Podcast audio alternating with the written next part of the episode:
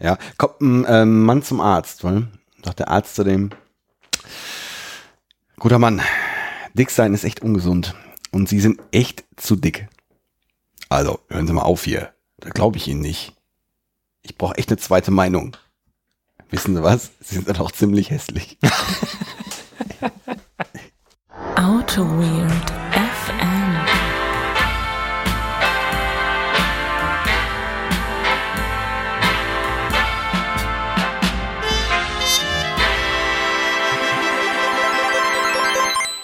Hallo, liebe Motorsportfreunde, hier zum großen Preis von Friedrichstadt.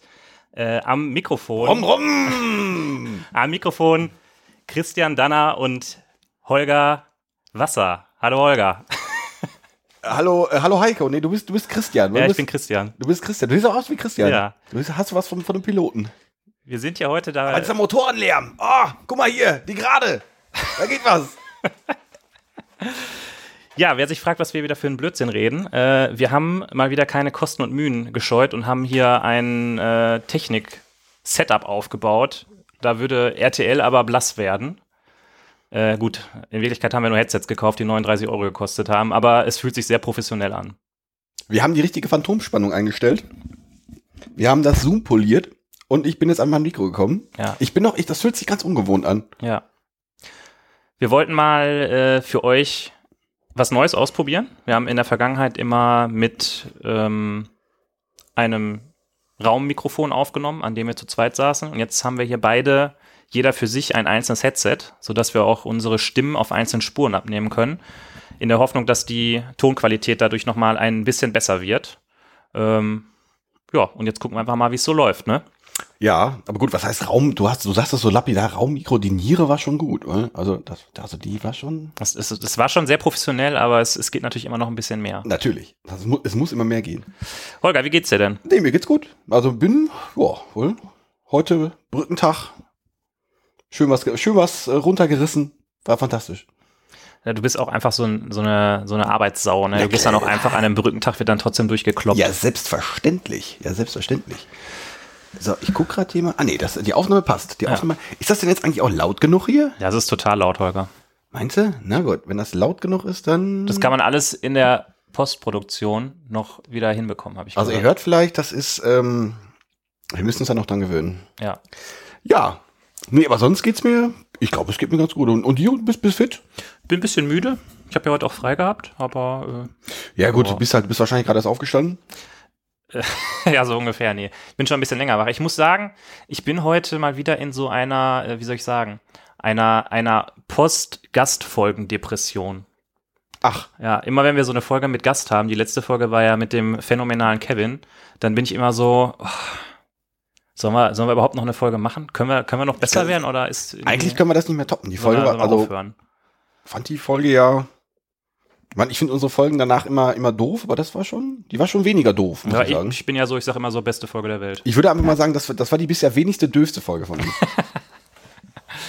Ja. Oder, nee, weiß ich nicht. Nee, die war schon sehr geil. Hat schon sehr Äh, viel Spaß gemacht. Wir haben dazu auch ein bisschen Feedback bekommen zur Mhm. Folge. Ne? Ja, ja, so ein bisschen. Ähm, der, der Gregor, ein Kollege von der Cozentrik, hat äh, extra dafür einen neuen Podcast gestartet. Nein, nicht ganz so. Also Gregor macht jetzt einen Podcast und hat äh, die letzte Folge zum Anlass genommen, äh, das mal im Podcast-Format zu kommentieren. Sein Podcast heißt Softwareentwicklung bei 120. Ähm, wir verlinken das in den Show Notes. Hört doch da mal rein, was der Gregor zu dem Thema denkt. Das heißt, wir haben jetzt zumindest eine Folge lang einen Meta-Podcast, so ähnlich wie hier äh, 50 Weeks in Monaco, oder? Ja. Der, der AutoWit FM Kommentar-Meta-Podcast. Ich denke auch, ja. Äh, Ja, und äh, ansonsten ähm, hat es ja freudige Ereignisse gegeben hinsichtlich Bierspenden in der letzten Zeit. Das war fantastisch, ja. Also zum äh, einen hat unser geschätzter Kollege Andreas, der Alltagsabenteurer, hat uns äh, ein schönes, wie nennt man das denn, wenn drei Biere in einem Paket sind, nennt man das dann Three-Pack? Ein Triple. Ein Triple. Ein Triple Moritzwiege Pilzbock äh, äh, auf den Schreibtisch gestellt, Ja. wo wir uns sehr darüber gefreut haben. Das ist doch, Moment, der Andreas, ist das nicht der, dieser grandiose Andreas mit dem Knotenvideo? Meinst du, das, das, der hat das Knotenvideo Ja. gemacht? Du meinst das legendäre Knotenvideo? Genau. Und von Was dem du- haben wir ein Bier bekommen. Mein, Der mit dem Knotenvideo. Das ist ja geil. Das wird auf jeden Fall in den Shownotes verlinkt. Ähm, wenn ihr noch was über Knoten lernen wollt, schaut euch dieses Video an. Das, habe ich ja noch nie gesehen, das. Knotenvideo. Also, das, das, also da, äh, da muss ich echt mal gucken. Andreas, vielen Dank für das Bier. Äh, ich freue mich drauf. Fiege äh, aus Bochum. Bochum, Ist, glaube ist, ich. ein, ist ein ordentliches, ein ordentliches Ruhrgebietsbier, würde ich sagen. Ne? Ja, aber das ist ja ein Pilzbock, weil das ist ja, das ist ja, das ist ja schon so die Craft-Bier-Linie. Also ich finde ja Moritz Fiege, ich oute mich jetzt mal, ich finde ja Moritz, also der Fiege Pilz finde ich ja geil. Echt? Und äh, das ist jetzt, das jetzt in Craft-Bier finde ich dann wahrscheinlich noch viel geiler. Genau, aber wir hatten gesagt, wir wollen das als zweites trinken, ne? Ja, weil ähm, wir haben noch ähm, von einem von einem Hörer haben wir noch ein schönes ähm, ein schönes Sixpack Stauder gekriegt. Genau, der Achim Ja. hat uns, hast du den getroffen eigentlich, als er das hinterlassen hat? Nee, ich habe äh, ähm, er hat das getwittert, das habe ich zufällig gesehen. Und er war, glaube ich, bei einer Veranstaltung bei unserer bei unserer Firma. Ja. Und ähm, er hatte das dann passenderweise bei uns im, im Empfang äh, deponiert. Unbekannterweise haben Unbekannterweise, das hat mich, hat mich komplett geflasht und hat, äh, hat mich dann jemand angesprochen. Du hast dich schon ein bisschen wie ein Rockstar gefühlt, ne? Holger, da wurde was für dich abgegeben. Ja, das, oh, das oder du Holger, du, du, du weißt noch, da ist da, da steht noch Bier bei dir da, noch noch noch im Empfang unterm Tisch. Äh, was? Okay, du hast dein Bier da noch vergessen. Ich habe mein Bier im Empfang vergessen. Was ist denn los? nee, ähm, ja. Ja, und vom Achim haben wir das schöne Stauderpilz bekommen Ja, aus Essen. aus Essen. Ich trinke ja gerne Stauder. Ich oute mich mal als äh, Staudertrinker. Ja, das ist ein Pilz, weil das ist ein also was äh, du, du reißt es mir jetzt gerade hin, möchtest du es soll ich es dir öffnen? Ja, Möchtest du aber du, du schüttest das, also der Stauder trinkt man aus der Flasche, glaube ich, ne? ich hätte das jetzt. Äh, Also ich trinke es ja aus der Flasche. du trinkst Also, aus der Flasche. also schön leckeres Pilz trinkt man aus der Flasche. Ich trinke das, aber du, da du ja keinen Geschmack hast, trinkst du es ja nicht aus. Na äh, gut. Der Holger sagt, wir trinken das aus der Flasche, dann trinken das aus der Flasche. Also, ja- wir, wir verköstigen jetzt das Stauderpilz und äh, im Anschluss Ich bin werden wir äh, das grandiose Moritz Fiege trinken. Holger zum Wohl. Prösterchen. Müssen, müssen wir hierfür noch ähm, die, ähm, du setzt schon an, müssen wir noch irgendwelche Tasting Guides durchlesen? Ist ein, ist ein geiles Pilz einfach. Ich habe so, gem- so einen gemeinen Pilzdurst irgendwie. Bin so ein bisschen unterhopft. Persönlich gebraut in der sechsten Generation. Ich finde, es ist ein gutes Bier. Ich mag es gerne. So, Nee, äh, ja, le le leckeres Pilz. Das ist, aber steht für mich im Schatten doch, äh, ich als Sauerländer stehe das natürlich im Schatten äh, äh, von Felddienst und, äh, und Konsorten. ja, Stauder und Felddienst ist immer so ein bisschen so eine, so eine Diskussion. Ne? Also, die einen mögen nur das eine, die anderen mögen nur das andere. Es gibt, es gibt ja Leute, äh, die keinen Felddienst mögen. Ich kann das zwar nicht nachvollziehen, dass es solche Leute gibt.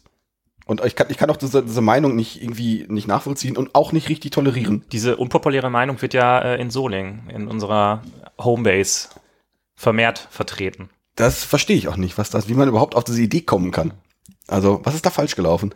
Das ist. Naja, Prost, Prost trotzdem. Ja, zum Wohl. Prost. Mm, Äh, ich hoffe mal, dass man uns jetzt hier nicht die ganze Zeit laut schmatzen hört, weil wir diese Headsets jetzt haben. Aber wir werden sehen. Wir werden gleich den Entschmatzerfilter drüber jagen. Der sogenannte Entschmatzer. Ja. genau. Holger, wollen wir uns noch ein bisschen über IT und solche Sachen unterhalten? Oder? Ich weiß nicht. Ich weiß nicht. Ja, ich glaube schon. Ja. Äh, ich habe ein Buch gelesen. Ah, Ja, geil. sag bloß, das ist ja das Comeback des äh, literarischen Duos. Ich, vielleicht auch, ja, vielleicht, vielleicht das, ja. Ich habe ja, äh, du siehst hier, ich habe ein Buch vor mir liegen, ein sehr dickes Buch und ich bin ein sehr langsamer Leser und habe dafür, glaube ich, auch ein halbes Jahr gebraucht. Nee, gelogen, weiß ich nicht. Äh, das Buch nennt sich Building Evolutionary Architectures und ich habe das, Support Constant Change. ja, da ist, das ist ein Buch aus dem O'Reilly Verlag und die O'Reilly-Leute haben ja auf dem Cover immer so nette, nette Tiere. Und äh, was ist da jetzt auf dem Cover? Beschreib es mal. Ähm, es sieht aus wie. Hm. Es könnte vielleicht so, eine, so ein Schwamm sein. Ja, so ist das nicht so eine ein See-Anemone oder sowas? Schwamm oder sowas? Ja, oder eine Anemone Ja, oder eine Koralle. Da, geht es irgendwie um, um Evolution halt, irgendwie so ein bisschen. Das, das ist sowas. Ähm, ich war da schon auch, wir hatten ja seinerzeit mal. Oh, Holger. Holger legt direkt los.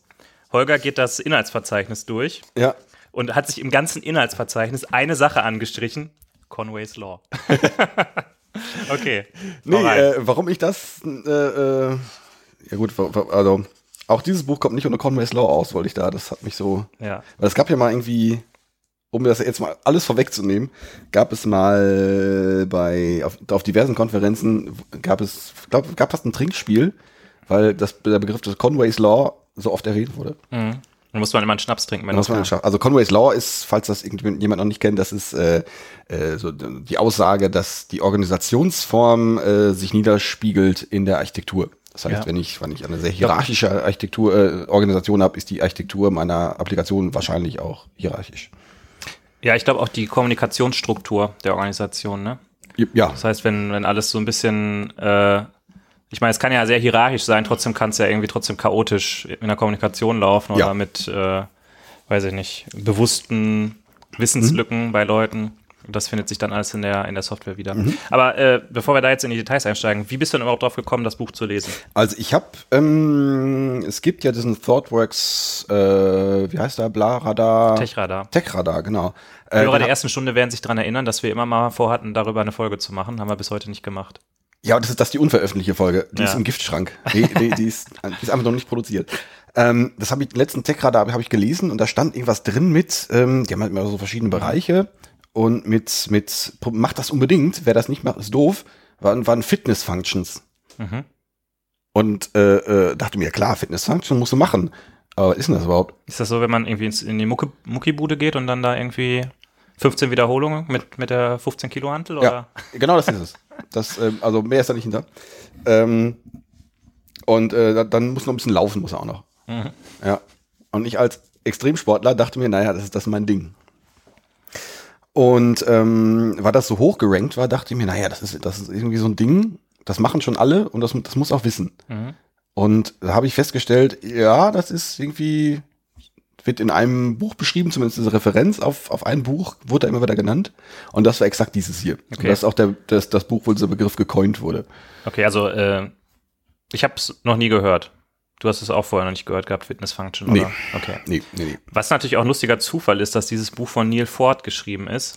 Und ich glaube, der ist auch bei Der äh, ist, ThoughtWorks. Ne? glaube ich, auch bei ThoughtWorks, glaube ich. Ja, ich weiß nicht. Ich habe von dem Jahr, das war da jetzt noch ein zweiter Grund, mir das Buch zu holen, weil ich Neil Ford auch ganz gut finde, so als, Okay. als zumindest als Redner.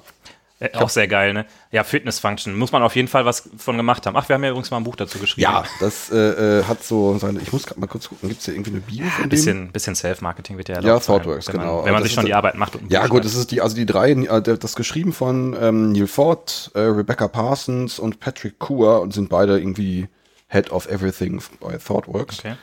Ähm, ja, also ist letztendlich so ein bisschen, also bei, bei ThoughtWorks entstanden, aber gut, ist ja, keine Ahnung, bei denen entstehen ja viele gute Sachen. Mhm. Ähm, das Buch, ich war überrascht, das ist nicht so wahnsinnig dick, ist so ein, weiß ich nicht, insgesamt, was, was sagst du, 200 Seiten? Ich glaube 174. Ja, so 200, un, un, un, etwas unter 200 Seiten, also es ist, ist ganz cool zu lesen.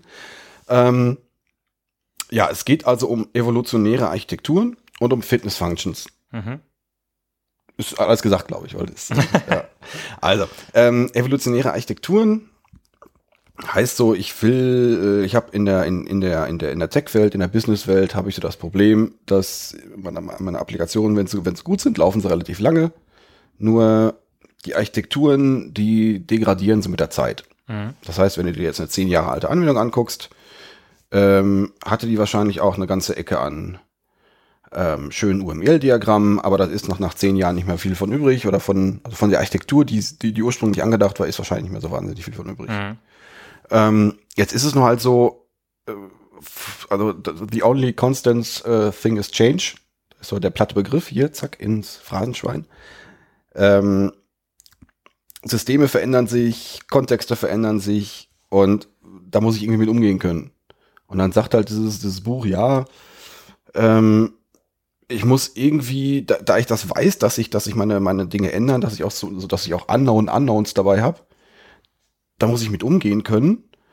Und äh, eine Sache, um damit umgehen zu können, sind, sind, sind sowas wie Fitness Function. Mhm. Das heißt, ich, ich äh, ein Architekt, also es wird der, die Rolle des Architekten hier drin beschrieben, da hatten wir ja schon drüber beim, bei dem Onkel Bob Buch drüber gesprochen. Ähm, ich habe ja, wenn ich eine Architektur äh, aufsetze, designe, warte, verschiedene Illities. Mhm. Also verschiedene Maintainability, Changeability, keine Ahnung. Und ähm, wenn mir gewisse Sachen wichtig sind und ich nicht möchte, dass diese Sachen sich über die Zeit verschlechtern, verändern oder sonst wie irgendwie äh, den Bach runtergehen, ist eine Idee mit einer Fitness-Function, ja, ich sag mal mit dem Sternchen dann automatisiert, diese Illities abzusichern. Ui.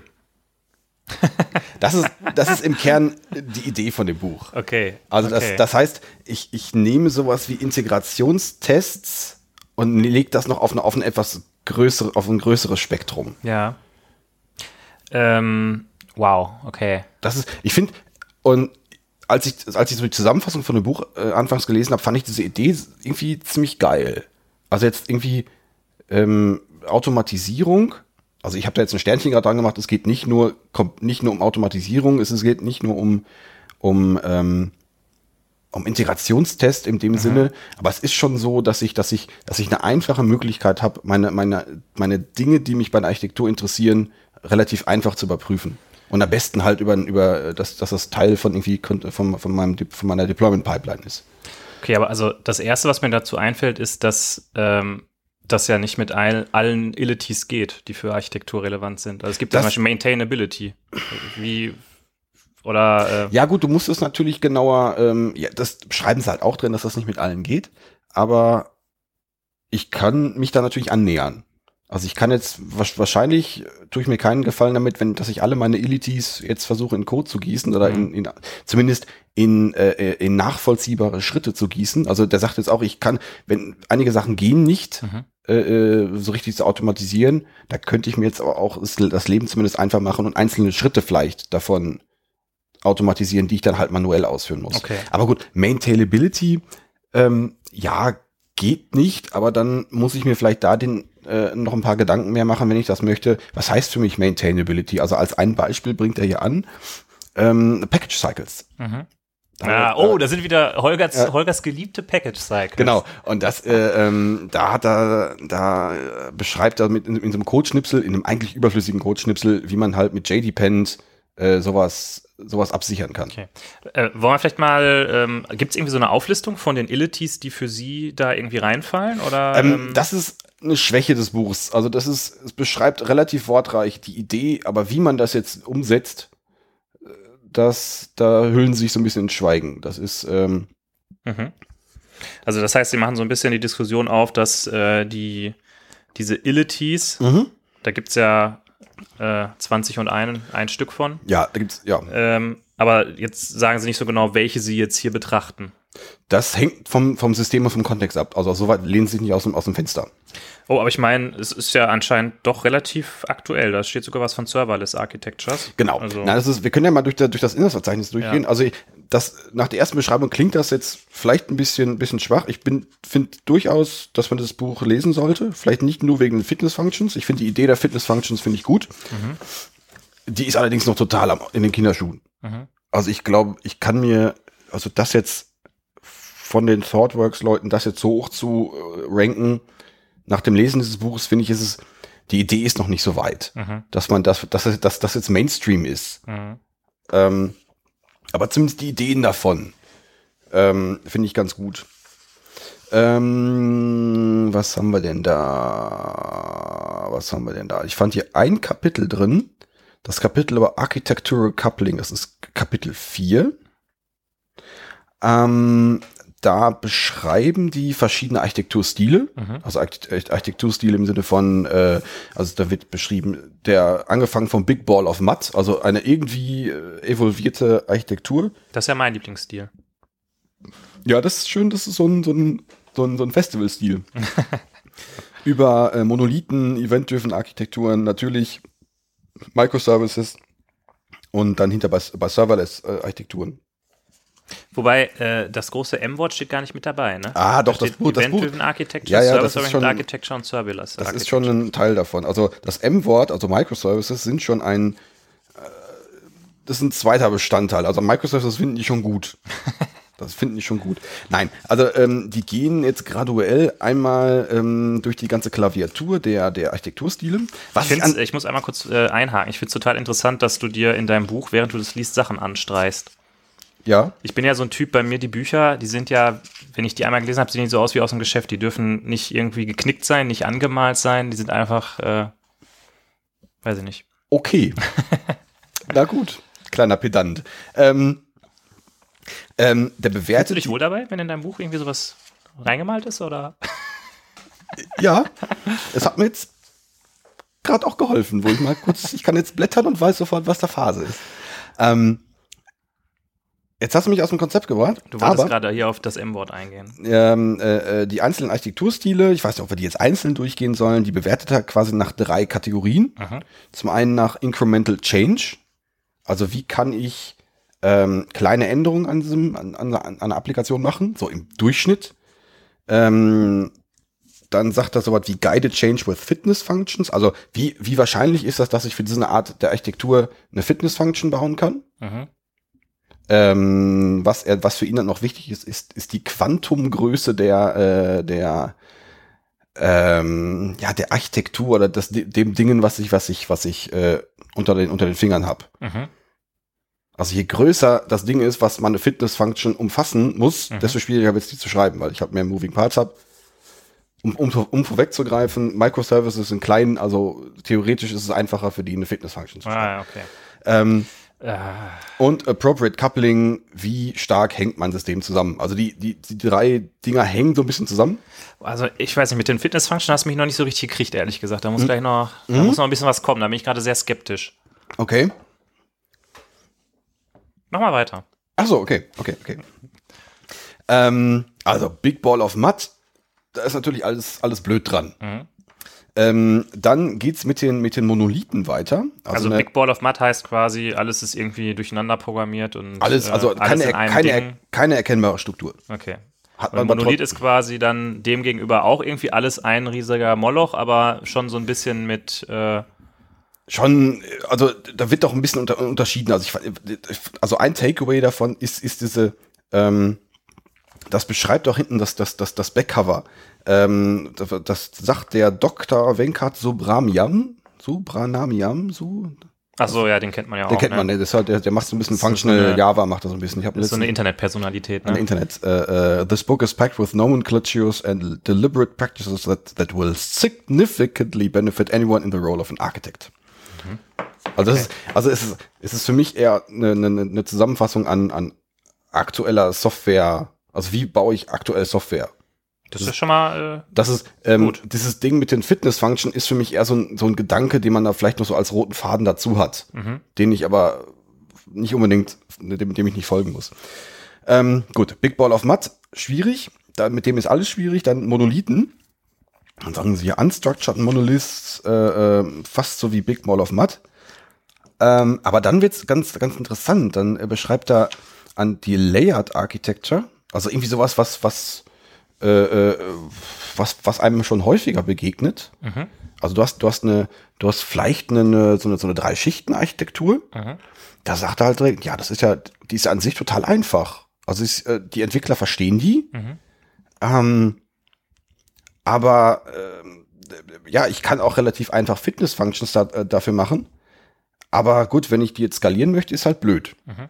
Und ähm, wenn man sich das so vergleicht, letztendlich gewinnt für den, oder zumindest the, Layered Monolith, Mono, Monolith, mit, no, echt mit TH, ähm, gewinnt, ähm, gewinnt in dieser Aufstellung. Also der, der, der punktet relativ gut. Okay. Das, das hatte mich überrascht.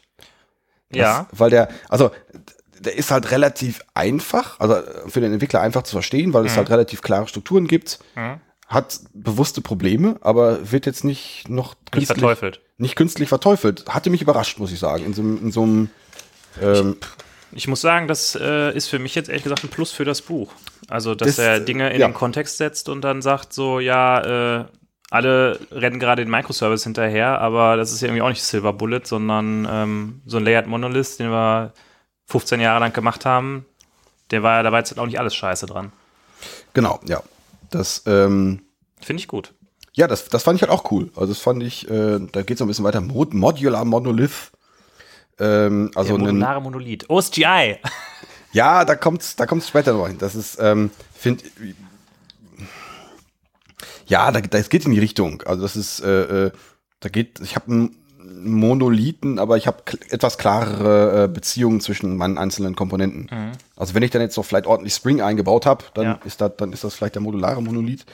Der Ähm, modulare Monolith ist natürlich äh, das Maven-Projekt mit äh, vielleicht 25 vielleicht, Submodulen. Vielleicht, ja. vielleicht, ja. Ähm, Und immer äh, API und, und Core und Implementation Kann sein, kann sein. Eig ich will eigentlich gar nicht, äh, äh, dass das, das alles, alles jetzt im Einzelnen durchgehen, aber ich fand, aber ich fand das, das Kapitel so spannend, diese, diese Ja. Architekturstile so gegeneinander abzugrenzen. Ja, ich finde, es ist auch manchmal äh, schon total gut, wenn jemand etwas, was irgendwie schon zwar irgendwo Common Sense ist, das einfach nochmal so aufschreibt. Ja, Ne? das fand Weil, ich. Äh, Also er hat die jetzt gegeneinander, ge äh, gegeneinander gestellt und hat dann irgendwie gesagt, ja, wie einfach ist es dafür jetzt Fitness-Functions zu schreiben? Mhm. Also äh, um, um das dann nochmal weiterzudenken, wie einfach ist es mit, mit, mit so einer architektonischen Grundannahme, äh, so eine Architektur evolvierbar zu gestalten? ja, Und das finde ich. also find ich Evolvierbarkeit äh, hängen sie aber komplett an diese Fitness-Functions oder Ähm, ist das nochmal ein davon losgelöster Begriff? Nee, ähm, die sagen halt, ähm, ich habe nur mit irgendwas, ähm, wie will ich denn diese, diese Evolution kontrollieren, wenn ich den nicht irgendwie handfest machen kann? Mhm.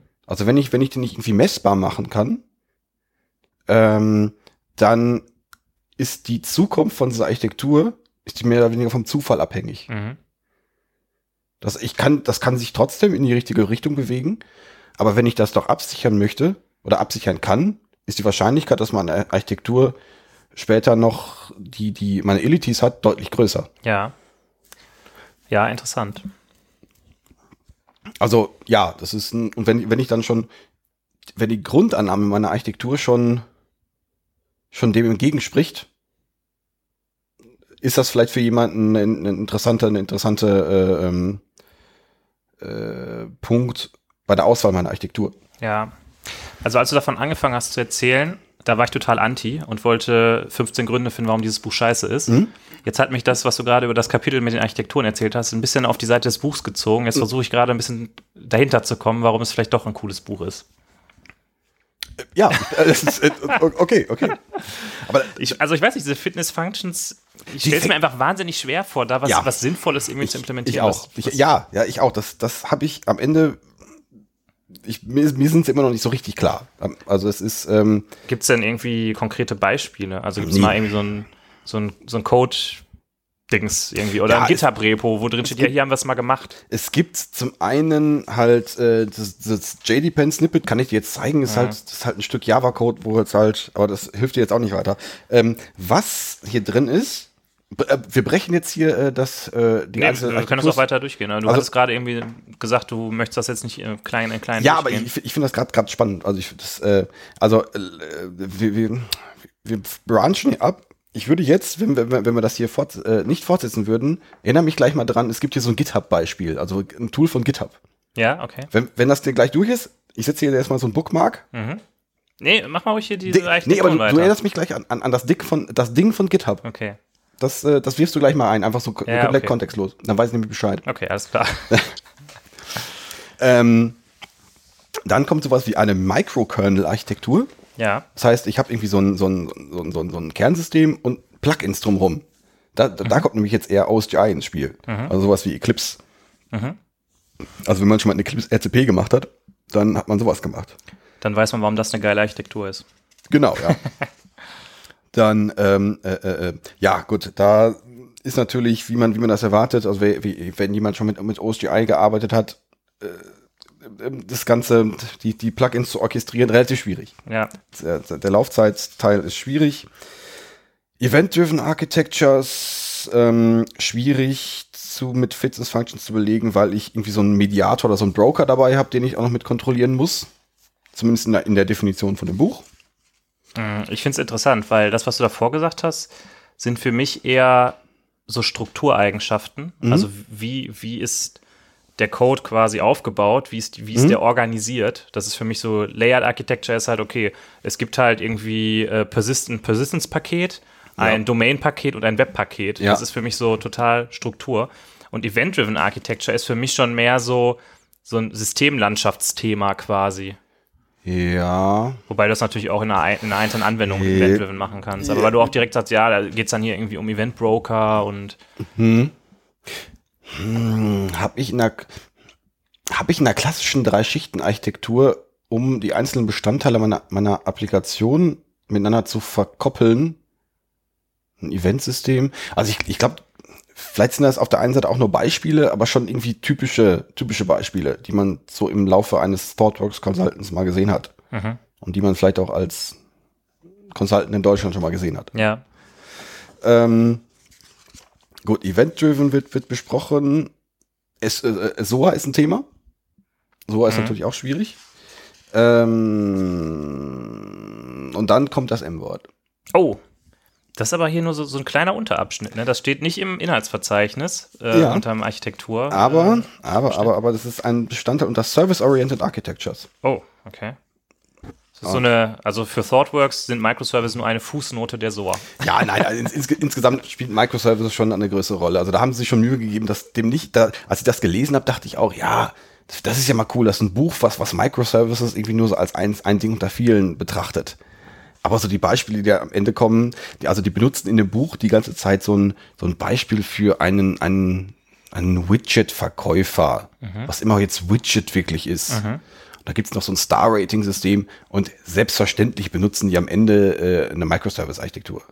Äh, Also, klar. Klar. Ich würde alles mit einer Microservice-Architektur machen. Und ähm, ja, und das ist, ähm, das kommt am Ende relativ gut weg, muss ich sagen. Also das ist, das fand ich, deswegen habe ich hier auch ein schönes, gut sichtbares gelbes, äh, hellgelbes Ja, Fragezeichen gemacht. hellgelb auf weißem Grund.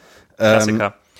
also das heißt, da äh, hättest du jetzt so ein Fragezeichen. Nee, also es gibt hier, ich zitiere einfach mal, ähm, also es gibt den Punkt Guided Change with Fitness Functions. Ich habe ja gerade schon so drei äh, Bestandteile, Incremental Change, Guided Change with Fitness Function und Appropriate Coupling beschrieben. Ähm, bei Microservices steht hier sowas wie äh, Developers can easily build both atomic and holistic fitness functions. Atomic ist für einen bestimmten Bereich, Holistic für das ganze System. Also äh, äh, Atomic für, also ein, für einen bestimmten Aspekt.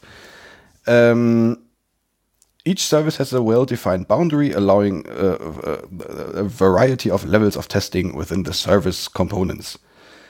Ähm, das finde ich schwierig, weil Atomic, ja, kriege ich, also, äh, äh, für, also für, eine, für einen bestimmten Aspekt kriege ich das wahrscheinlich relativ okay hin. Mhm. Aber eine ganze Microservice-Landschaft, so wie ich jetzt, ich, so verstehe ich Holistik, stelle ich mir schwieriger vor.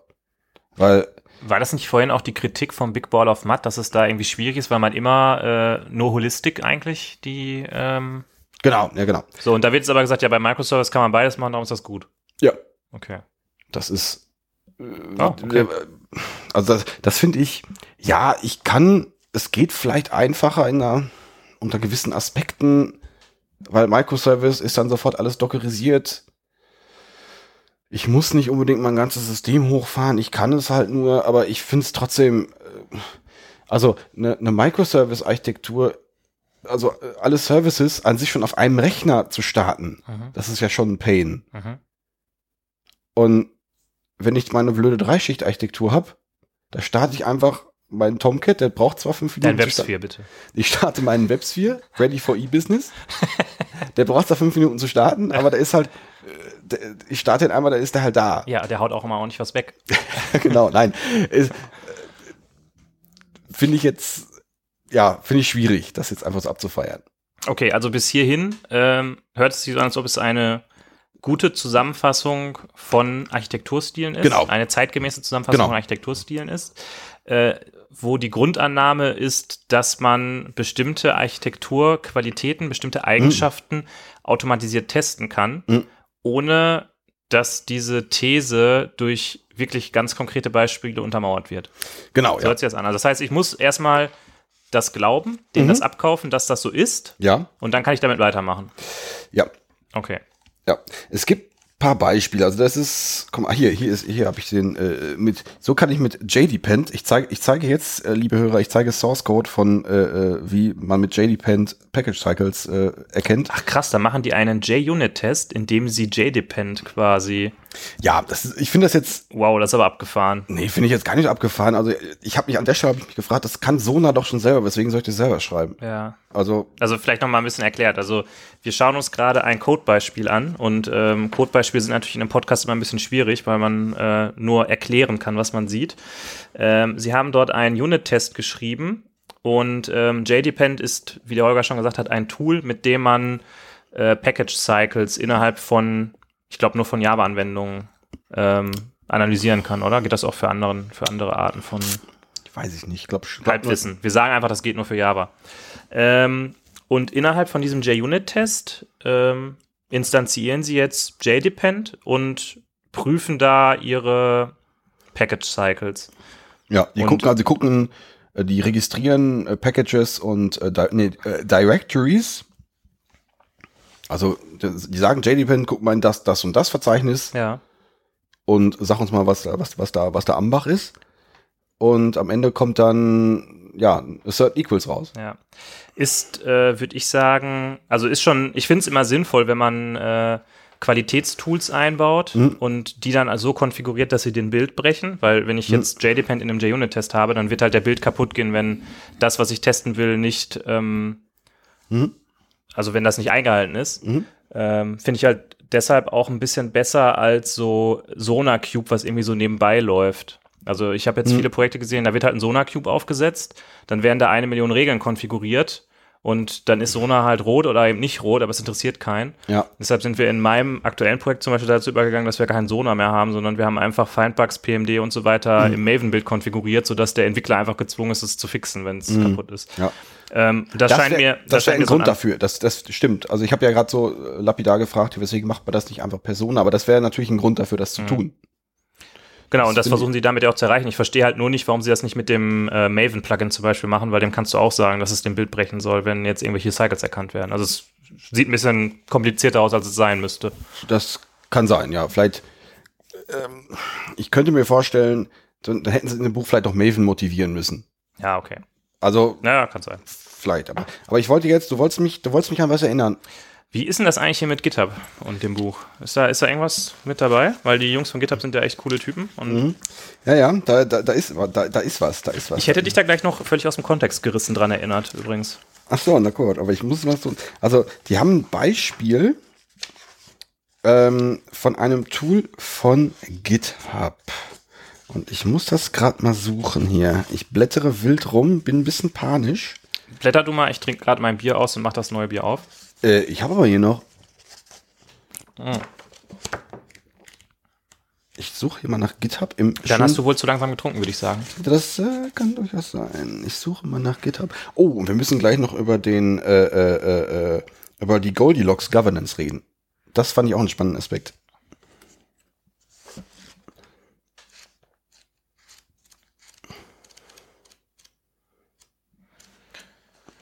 Hast du's, dein GitHub-Beispiel? Ich habe mein äh, GitHub-Beispiel, glaube ich. Kannst du mir mal den, ja, ja, Öffner, ja, den Öffner reichen?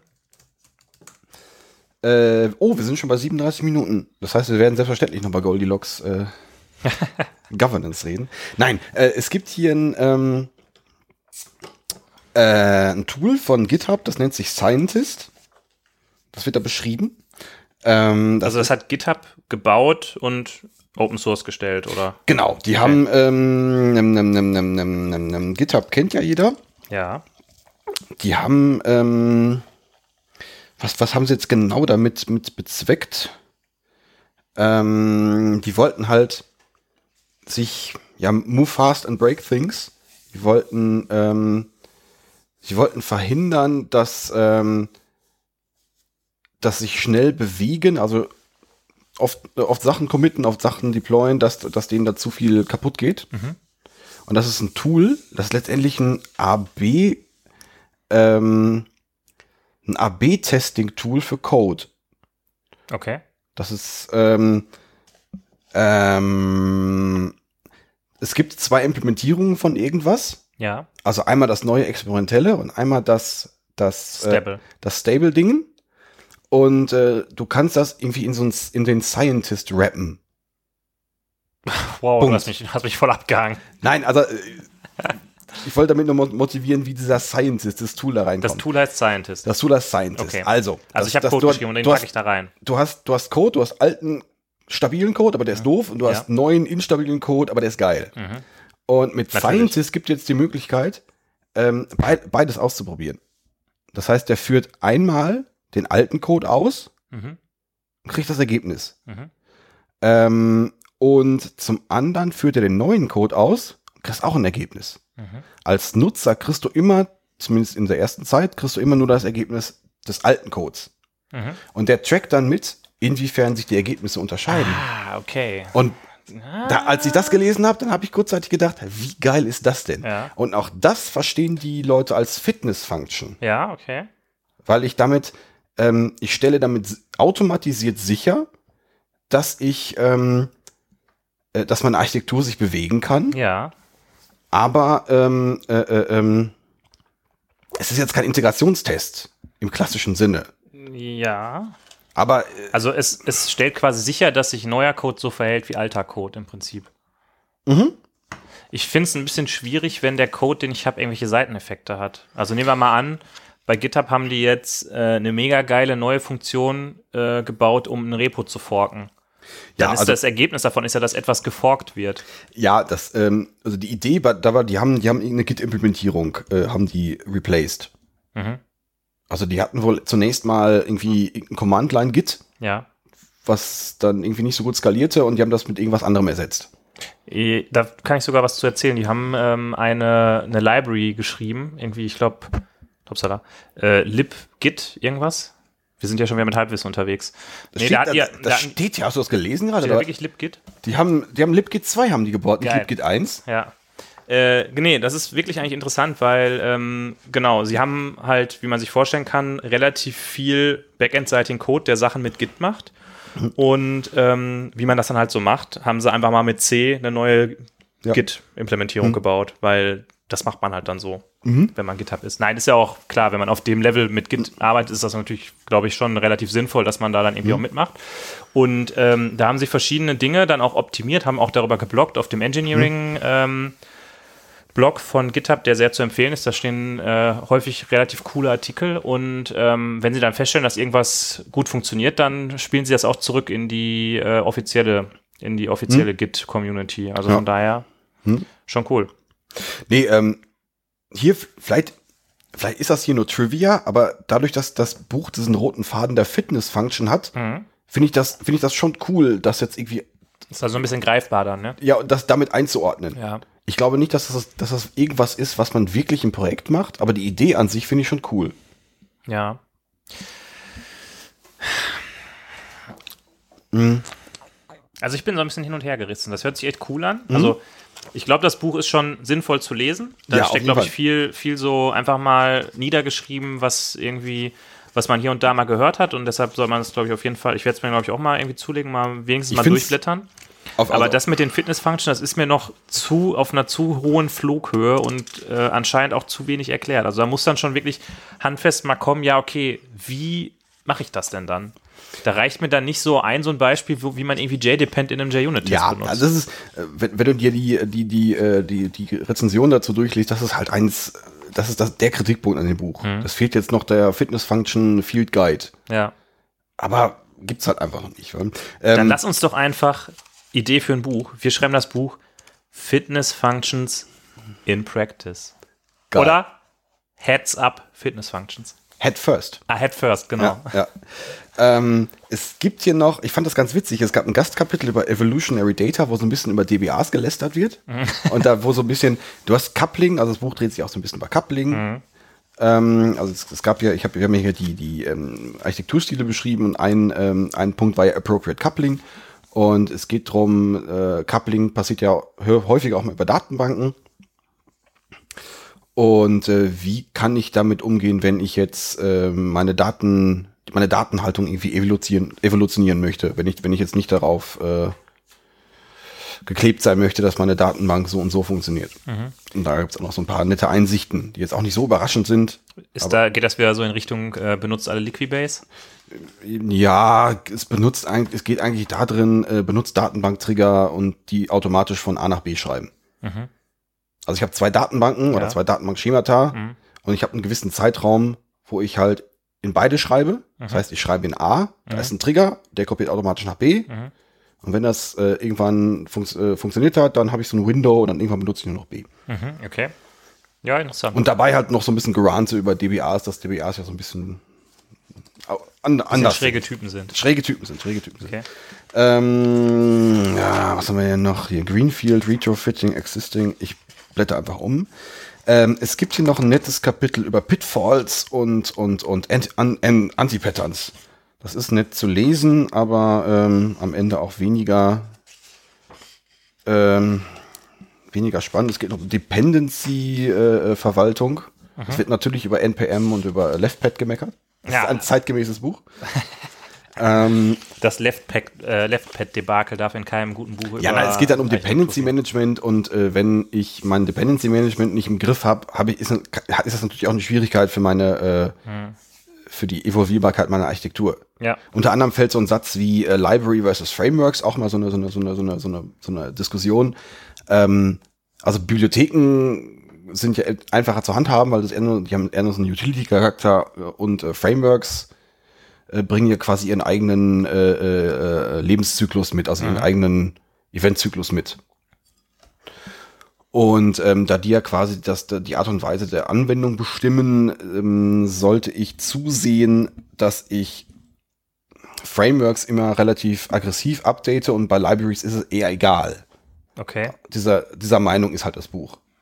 Ist, Also, ja, wenn, also wenn ich, also streitbare These auch, sagen. dem, also vor dem Hinblick der Evolvierbarkeit meiner Architektur sollte ich, sollte ich äh, dazu sehen, dass, dass ich dann, äh, äh, bei, wenn ich ein Framework benutze, äh, relativ zeitgemäßer unterwegs bin. Okay. Ich meine, man könnte jetzt natürlich auch argumentieren, dass ein Framework zu updaten wahrscheinlich teurer ist, als mal bei einer Lib irgendwie auf die nächste Version zu wechseln. Ne? Also kommt immer so ein bisschen drauf an. Ja gut, es, wird mit der Zeit natürlich auch immer teurer. aber- Mhm. Und die sagen halt, nee, die Nettokosten sind natürlich dann, natürlich kannst du warten, aber es wird nicht billiger. Ja. Und wenn du am Ende dann immer noch deine Struts 1 Anwendung hast, dann laufen nicht nur Kunden weg, Entwickler laufen dir weg, sondern, was Ja. nicht, so.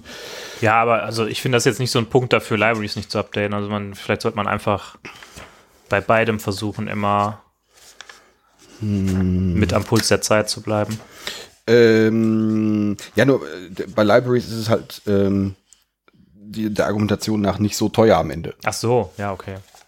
Äh, putting Evolutionary Architecture into Practice. Ah, das, das so ein bisschen. Ich hätte das irgendwie interessanter gefunden, wenn da mal so ein bisschen die Diskussion äh, über Frameworks generell aufgemacht wird. Weil es gibt ja immer so diesen, diesen Punkt, React ist ja kein Framework, sondern ist ja nur ein Set von Libraries und Angular Ja. ist ja ein Framework ja, und äh, ein Way of Life quasi. ja. Und ähm, das könnte man ja auch mal diskutieren. Was, ob das jetzt irgendwie, ich meine, auf dem Server, also be- beziehungsweise wenn du Java auf dem Server machst, äh, gibt es da irgendwie nicht so viel Diskussion. Da machst du halt dann dein Spring Mhm. Ja. oder meinetwegen auch dein JEE. Ja. Da gibt es halt so dieses, wir machen, wir bauen alles nur aus Libraries zusammen nicht. Oder habe ich auch schon. immer noch nicht gemacht. Gibt schon, aber, äh, aber ist weniger populär. Ja. Und ist ja die Frage, ob das, äh, also, Gut, also die Diskussion könnte man halt auch mal aufmachen. könnte man auch aufmachen, ob die jetzt, ja doch, kann, kann schon Auswirkungen auf die Evolvierbarkeit der Architektur haben. Das ist richtig, ja. Aber vielleicht hat das auch was mit ähm, damit zu tun, dass Java halt wieder statisch getypt ist und äh, JavaScript nicht. Dass du Ja. bei JavaScript einfach solche Sachen einfacher zusammenstecken kannst, als wenn du jetzt bei Java irgendwie fünf Libraries zusammennimmst und daraus irgendwie dir deinen Server zusammenbaust. Ja, das kann durchaus sein, ja. Ja, gut, das Buch hat 150 Seiten, äh, 200 Seiten, also ja, irgendwo hört es dann auf. Ähm, ich wollte noch über Goldilocks Governance reden. Es wird irgendwie, um das mal zu motivieren, ähm, man muss natürlich, oh, bevor ich das tue, möchte ich mein Lieblingszitat aus diesem Buch äh, Das Lieblingszitat ist nicht nur grün angestrichen, sondern auch noch unterstrichen mit blau. Das Ja. ist, ist, also macht euch gefasst. Holger, bitte. Also, das äh, the more reusable code is, the less usable it is. Uh, uh. Das fand Boah, ich. zu dieser Weisheit kommen sie auf Seite 129. Ich finde, also, das ist das Anti-Pattern Code Reuse Abuse. Das, äh, ja, müsste man jetzt auch überlegen, was hat das jetzt mit dem Titel Building Evolutionary Architectures zu tun? Ähm, hat, da ist schon ein Zusammenhang da. Aber ja, ja. Es liest, es liest sich gut. Ich denke mal, ich habe genickt dabei, als ich es gelesen habe, aber irgendwie hat mich das jetzt näher gebracht, das dem Thema Fitness Function näher zu kommen. Weiß ich nicht, aber ist trotzdem cool. Ich finde es übrigens lustig, dass immer, äh, wenn es so eine Weisheit in dem Buch gibt, dann ist da so ein kleines, was ist das? Ist das ein Äffchen oder Ja, oder ein Eichhörnchen? so ein kleines Tier? Nee, ein Eichhörnchen hat nicht so einen komischen Schwanz.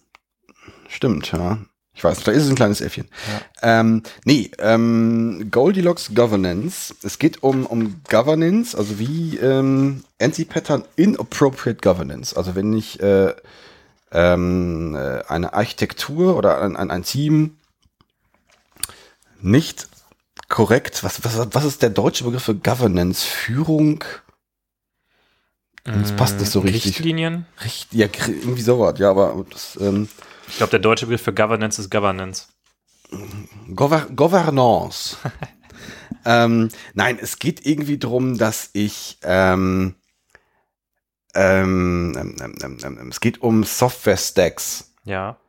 Man hat ja hin und wieder mal in Unternehmen die Vorgabe, ich äh, man muss alles mit Java machen, Mhm. weil sonst ist alles doof. Mhm. Und äh, Darf ich da mal kurz einen Zweig aufmachen? Lass mich ganz kurz noch, ganz kurz, äh, wenn man, wenn man Ich Äh, halte meinen Punkt fest. Ja, warte mal ganz kurz. Äh, ähm, äh, äh, und ähm, die, hier ist man, äh, äh, ähm, ähm, ähm, da sagt man, ja, man soll den, äh, also wenn- ich im Microservice-Umfeld unterwegs bin, bin ich ja, bin ich ja autonom. Ich kann ja als Team selber mein, mein, oder zumindest in der Theorie selber mein, mein, mein, mein Stack festlegen. Das kann aber auch doof sein. Weil ich zu viel Wartungsaufwand. Mhm. Und da sagen die halt, ja, dann wählt, wählt doch Mittelweg. Und äh, die schlagen hier drei verschiedene Stacks vor. Small, Medium und Large. Das heißt, ich, wenn ich, wenn ich ein kleines Projekt habe, fange ich mit, was weiß ich, mit Ruby an. Was, was haben sie hier? Ruby und Rails und MySQL für Medium. Go und für Large dann Java. Go? Echt jetzt? Ja, ja. Ja, das ist, das glaube ich, jetzt so ein Beispiel. Also, aber, okay. Aber, aber für mich jetzt habe ich Also jetzt die sind schon so richtige Go-Fanboys oder was? kann sein, ja. Aber für mich jetzt, das, das fand ich jetzt, fand ich so trivial die Idee klingt, äh, weg von diesem, äh, äh, also ich habe zwei Extreme. Ich mache jetzt Microservices und, und kann jetzt meinen abgefahrenen Erlang-Cluster bauen. Ja. Äh, oder aber ich bin trotzdem in, mein, in meiner- in meiner Enterprise-IT gefangen und muss jetzt Java 1.4 nehmen. Ja. Weil wir, da haben wir das schon immer gemacht. Mhm. Das als Zwischenweg zu nehmen, ich, ich, ich gucke mir jetzt einfach mal, ich suche mir mal drei Dinge aus, dann ufert das nicht aus, aber ich habe trotzdem irgendwie die Möglichkeit, da was, äh, äh, mich da etwas freier drin zu bewegen. Ich weiß nicht, ob, ähm, also ist das, ich finde es seltsam, das an der Größe festzumachen. Ist das nur ein Beispiel, woran man das festmachen kann? oder? also ich, ich Okay. glaube, das ist, ähm, äh, äh, äh, das weiß ich gerade gar nicht. Das ist ein Beispiel, glaube ich, einfach nur, ja. Okay, also ich finde die Größe als äh, Richtlinie dafür zu nehmen, welchen Stack man nimmt, finde ich ein bisschen schräg. Mhm. Ich glaube, es, es hängt auch eigentlich davon ab, was das Team kann, oder? Und ich glaube, das ist auch das Hauptproblem. Was, was ist das, was in deiner, in deiner IT, also ich verstehe das aus Unternehmenssicht total, dass man nicht da irgendein, jeder macht, was er will, haben will, sondern du hast halt die, äh, weiß ich nicht, 80 Prozent, die Java können. Und nur weil die Leute dann meinen, die in dem Team XY sind, die müssen jetzt Erlang machen, äh, heißt das noch lange nicht, dass das für das Unternehmen das Beste ist, dass die Erlang machen. Genau, aber wenn, wenn du jetzt irgendwie definierst, nee, wir machen Erlang jetzt irgendwie, oder du überlegst dir, ich mache jetzt vielleicht nicht Erlang, sondern ich mache jetzt Scala, Was schon mal eine sehr gute Idee wäre, aber okay. Genau, aber äh, äh, ähm, dann habe ich zumindest diese drei, ähm, diese drei Optionen und ich kann mit diesen drei Optionen deutlich besser umgehen. Ja. Das heißt, ich kann damit auch, ich kann damit vielleicht auch besser Leute suchen. Ja, also wie gesagt, ich finde es okay, dass man so ein bisschen sagt, also wenn man gesagt hat, wir machen Microservices und wir machen Teamautonomie und die Leute dürfen sich das aussuchen, dann finde ich es okay, wenn man gewisse Grenzen setzt und nicht sagt, äh, weil keine Ahnung, sonst sitzt der Benedikt da und fängt jetzt an, die nächste Anwendung mit Idris zu bauen, was kein Mensch versteht. Nein, es geht, äh, äh, also um das auch noch mal ein bisschen mehr zu motivieren, ähm, es geht darum, ich habe Microservices und äh, ein, eine Sache, die hier als ganz gut beschrieben wird, sind, so, sind sogenannte Service-Templates. Mhm. Das heißt, ich kann hingehen und kann, es ist ja gar nicht so kompliziert, einen Microservice aufzubauen. Ich kann ja einfach, mein, mein Architekturteam ähm, baut mir einfach irgendwie eine Blaupause zusammen und ich hab dann, kann dann direkt loslegen. Mhm. Was so ein bisschen für mich einen Vorteil der Microservices äh, ad absurdum führt. Mhm. Ich bin auch immer nicht so ein Freund von so Templates, ehrlich gesagt, von so Projekttemplates. Kann, also keine Ahnung, Drop Wizards ist, ist so ein Beispiel. Spring Boot wäre jetzt auch ein Beispiel zum Beispiel davon. Weil das wäre jetzt, jetzt ein so ein Ding. Äh, ich kann dann, man, die Evolvierbarkeit der Architektur wäre wär jetzt auch damit gegeben, äh, ich kann zentral ähm, meine äh, ähm, Entscheidung treffen und das ist, funktioniert sofort für alle. ja. Also Aber ich muss mal ganz kurz, wir haben äh, äh, Andreas Bier noch nicht äh, gehuldigt. so ein bisschen, gewürdigt, ne? ja.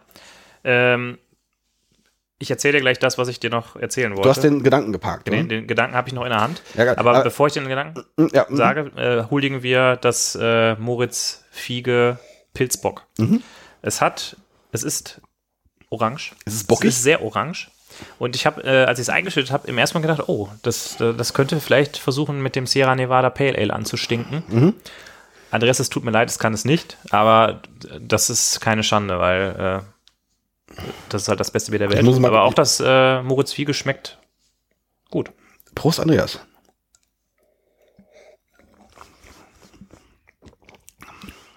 Hm, das schmeckt sehr gut, sehr intensiv. Ja. Ich habe ich hab fast einen Knoten in der sagen. Zunge. Was hast du? Ein Knoten in der Zunge. ja. Ich war mit Service-Templates und äh, Service-Templates ähm, sorgen dafür, dass ich vielleicht ein bisschen zentral meine, meine wild gewucherten Microservices ähm, äh, besser steuern kann. Ja. Und da kommt diese Goldilocks Governance, dass ich nicht unbedingt drauf gezwungen bin, also das ist ein Vorteil der Autonomie, da nicht komplett mit außer Hand gebe. Also ich, ich triff mich irgendwo in der Mitte. ja. Finde ich zumindest einen ganz interessanten Gedanken. Jetzt bist du Ich, ich finde auch, äh, bevor ich meinen einen Gedanken, den ich noch festhalte, bringe, äh, gehe ich nochmal auf den Gedanken ein. Ich finde, äh, ein, eine sehr starke Struktur zu schaffen, auch nicht unbedingt schlecht. Also ähm, der ähm, Architekt in meiner alten Firma oder Teamleiter oder wie auch immer, äh, hat, wenn er Anwendungen gebaut hat, immer eine eine sehr klare Struktur im Kopf gehabt und hat das halt gesagt, okay, es gibt halt das und das und die und die Packages und so und so sehen die Klassen aus und so und so sind die benannt und an der Stelle liegen die und so reden die miteinander. Das gibt einem schon, wenn man nicht so erfahren ist, viel Sicherheit. Man weiß halt einfach so, so. Aber das Problem ist halt, äh, diese Regel, die man, also aus meiner Sicht, wenn du so eine Regel aufstellst, die passt halt nicht immer. Ja. Und in den Fällen, in denen sie nicht passt, fühlt sich das dann einfach schmerzhaft an, Ja. wenn du das halt auf Teufel komm raus irgendwie Ja. versuchst durchzuprügeln. Ja. Ich hätte auch jetzt ein Beispiel, bei Minute 56 werde ich das, glaube ich, nicht mehr anbringen. Okay, dann möchte ich aber trotzdem noch die, de- den kurzen Gedanken äh, aufbringen. Was ich interessant fand, ich hatte in der Firma letztens eine Diskussion, das hat übrigens nichts mit dem Thema zu tun, aber ich möchte es trotzdem kurz erzählen. Und zwar ging es darum, ähm, dass ein Kollege mich angesprochen hat und gesagt hat, ja, ähm, wir müssen ja Java machen und äh, wie würdest du in dies und das machen und ähm, äh, da ging es dann auch wieder so ein bisschen um das Thema Domain Exceptions und bla bla. Und dann habe ich halt so gesagt, ja, Domain Exceptions und so, schwieriges Thema und so. Wenn man es richtig macht, wenn man ein richtig cooler Typ ist, ja, dann macht man das ja äh, mit, wie in Scala mit einem Ether, aber es gibt's ja in Java nicht. Und dann war halt die, äh, die Ansage, ja, man könnte ja dann auch ähm, das Java Slang, also dieses Waiver Ja. reinnehmen. ja. Und ähm, Ähm, also du, du weißt, dass du, wir sind bei Minute 56 und du, und du möchtest gleich noch Domain Exceptions erklären und du möchtest auch Ether noch erklären. Ja, genau. Und danach erkläre ich noch modalen Transformer. Das ist auch eigentlich, eigentlich äh, völlig egal. Ähm, äh, jetzt habe ich meinen Punkt vergessen, weil du mich hier voll aus dem Konzept gebracht Waiver. hast. Wo, wo wollte ich denn eigentlich hin? Java Slang. Ja. Ja, genau, da ging es nämlich wieder darum, was ist denn eigentlich idiomatisch? Und da habe ich mir so gedacht, ähm, was halt auch vorkommt, da kamen wir nämlich her, wir kamen ja daher mit diesen Stacks und fest vorgegeben, wenn man jetzt sagt, ja, ähm, der Stack ist Java, man muss aber Java machen und die Leute sagen aber, oh, aber Java mag ich ja nicht und ich bin ja mehr so funktional und ich mache ja lieber Ether, dann ziehen die da auf einmal so eine Waiver-Library rein, was halt eine Bibliothek ist, die funktionales Programmieren und Scala-like Programmieren in Java zulässt. Ja, und auch Immutability, glaube ich, bis zu einem gewissen Punkt auch. Ja. ne? Das ist doch dann. Und ähm, du kannst halt Java bis zu einem Grad verbiegen, dass du nicht mehr erkennst, dass es Java ist. Hm. Und deshalb weiß ich nicht, ob, also mein Punkt ist eigentlich, wenn du sagst, alle müssen Java machen, Hm. dann wird es Leute geben, die das scheiße finden und die werden es so verbiegen, dass es halt am Ende Hm. dann nicht mehr kein Java mehr ist. Dann ist zwar der Compiler kompiliert noch Java, aber der Code ist nicht mehr als solcher erkennbar. Hm. Ja gut, aber das, das wäre natürlich auch mit diesem Goldilocks Governance Modell, wäre das natürlich auch möglich, auch solche Leute Ja. abzuholen. Die können dann einfach Go machen. Ja, oder äh, das ist, ist natürlich jetzt alle zu zwingen, äh, für alles und jeden Mapper zu schreiben. äh, Ist, Ich meine, man, man hat es ja mit so, mit so Corporate Frameworks, hat man es ja genauso. Die Leute haben halt da dieses eine Framework, was es in der Firma gibt und ähm, das ist dann vielleicht auch nicht mehr zeitgemäß und sind irgendwie davon genervt und die coolen Jungs fangen dann an, irgendwie drumherum zu programmieren. Und ich glaube, das ist halt einfach ein Problem, wenn du halt ähm, so feste, feste Regeln hast. Deshalb, ja, eigentlich Haken dran. Passt. ach, Ach, Ja, hatte ich ja gerade schon gesagt. Ich wollte das nur noch mal unterstreichen. So, Dann habe ich okay. mich ein bisschen verlaufen und habe irgendwie über Isa geredet, aber eigentlich wollte ich dir nur recht geben. Achso, oh, verdammt, verdammt. Ähm, ich stelle selber fest, es war alles ein bisschen unstrukturiert, was ich, was, äh, was ich jetzt hier erzählt habe, was wir vielleicht so ein bisschen erzählt haben. Ähm, so, so fühlt sich das Buch für mich auch an. Da ist, es ist allerdings über diese Fitness-Functions äh, dieser rote Faden da. Das ist ja richtig Meta, Holger. Das ist richtig. Das ist so, das ist quasi der Hörer Ja. spürt, der kann durch unsere chaotische Diskussion kann der spüren, wie man sich fühlt, wenn man das Buch Ja. liest. Ganz grandios, Pulitzer-Preis. Ja, Wa- Wahnsinn, Wahnsinn. Nein, aber ich kann das, ich kann das Buch trotzdem empfehlen. A, weil das, äh, ähm, weil es gewisse Begriffe einfach sehr schön zusammenfasst und in den Kontext bringt. Ähm, fand ich, fand ich cool. Äh, den, das Konzept der Fitness Function, find, das finde ich eine coole Idee. Die ist noch nicht so richtig greifbar, finde ich ja trotzdem cool. Und ja, es ist nicht so wahnsinnig lang. Es ist, glaube ich, nicht ganz so billig, aber ich weiß gar nicht mehr, wie teuer das war. Ich habe es vergessen. Ich habe es auch jetzt noch auf Englisch. Ich weiß gar nicht, ob es das auf, ob es auf Deutsch gibt, aber ja, im Zweifel. Du bist auch so einer, der die Netflix-Serie nur auf Englisch guckt, ne? Nur im Originalton, weil da, da kommt der Witz nur richtig rüber. Ich gucke einige Serien wirklich auf Englisch. ich habe Game of Thrones auf Englisch geguckt. Mit deutschem Untertitel. Nee, ge- gelogen. Hinterher gar nicht mehr mit. Oh. Ja, Hast dich reingehört. habe ich mich reingehört, ja. Nee, äh, es hat sich äh, interessant angehört, was du erzählt hast. Ich denke, ich werde es auch auf jeden Fall mal ein bisschen durchblättern, auf jeden Fall auch dieses Architekturkapitel lesen. Das fand ich sehr gut. Äh, ich habe ja mehrmals schon gesagt, das mit den Fitness-Functions ist mir ein bisschen zu untererklärt anscheinend. Also da muss für mich, das ist ja auch das, die Kritik äh, gewesen, die ich an dem ähm, Clean Architecture Buch hatte. Man kann halt, finde ich, Architektur nicht auf so einem, auf so einem mega äh, hohen Fluglevel erklären, weil dann bleibt es einfach, ist es einfach nicht greifbar genug. ja. Ähm, ja. Guck's dir mal an und ja. ja. Gibt's. Mach ich. Danke, dass du mir davon erzählt hast. Yay! Gut. Wollen wir nochmal äh, Social Media Werbung machen, jetzt wo wir hier am Ende angekommen sind, oder hast du noch was? Ich glaube, ich habe nichts mehr. Habe ich denn irgendwie. Ich blätter mal kurz durch und guck mal, ob ich noch irgendwelche gelben äh, Markierungen vergessen habe. ähm, Ja. Share nothing. Während du das machst, begleite ich einfach die Hörer schon mal nach draußen, oder? Oh, mach das, mach das, mach das. Leute, äh, herzlichen Dank, dass ihr uns mal wieder eure Aufmerksamkeit geschenkt habt. Ihr habt wieder eine Stunde durchgehalten. Ich glaube, wir haben diesmal eine, äh, doch den größeren Teil der Folge hier richtig hart Content abgeliefert, äh, anstatt irgendeinen Unsinn zu reden. Ähm, wir haben einen, wir haben eine Webseite, die kann man sich angucken. Da schreibt der Holger, das wollte ich schon seit ganz langer Zeit mal hervorheben. Der Holger schreibt richtig geile Shownotes für unsere, für unsere Folgen, ja. Wenn ihr eine angemessene Podcast-App habt, dann geht mal auf die Folge drauf, da kann man sich einen Text durchlesen. Der ist vom Holger für jede Folge handgeblasen und mundgeklöppelt. Äh, ich bin immer sehr amüsiert, wenn du die Shownotes Du setzt schreibst. mich jetzt unter Druck.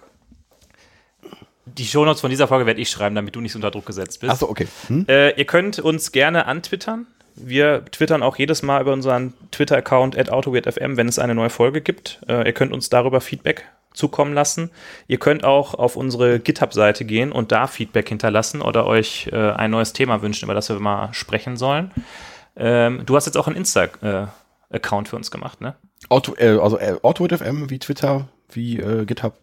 Da ist ja schon äh, hier heute die Kritik geäußert worden von deiner besseren Hälfte, dass da doch einfach mal mehr Content drüber laufen sollte über den Insta. Und wir haben auch, es wird gleich noch ein Bild folgen. Also es wird gleich ein Bild gefolgt sein.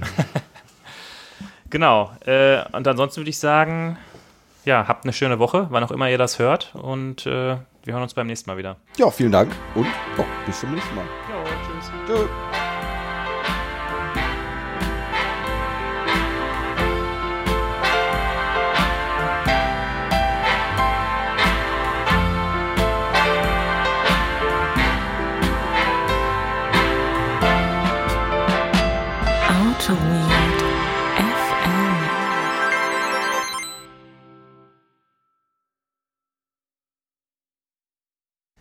Ich nehme jetzt mal auf und wir gucken mal, was da passiert. Wahrscheinlich muss ich jetzt auch weiter wegsitzen, Ja. damit ich nicht dein Gebrabbel die ganze Zeit auf meiner Aufnahme habe. Ja, ja. Das ist voll geil. Wir können jetzt voll weit wegsitzen und sind nicht immer so nah beieinander. Ja, ja, ja, das, ich mag das auch nicht so, körperliche Nähe. Da Das, kann man auch einfach mal schön Döner sich vorher reinhauen. ja, ja, Mit, mit Doppelknofi und scharf. ja, aber du hast trotzdem mal wieder keinen Ausschlag hier. Ich bin ja auch hier, ich habe mich ja extra weit weggemacht, damit ich auch mal laut lachen kann. Ja, Aber ich finde, das sieht eigentlich ganz passabel aus. Und der Kevin hat gesagt, wenn es im gelben Bereich ist, ist es okay.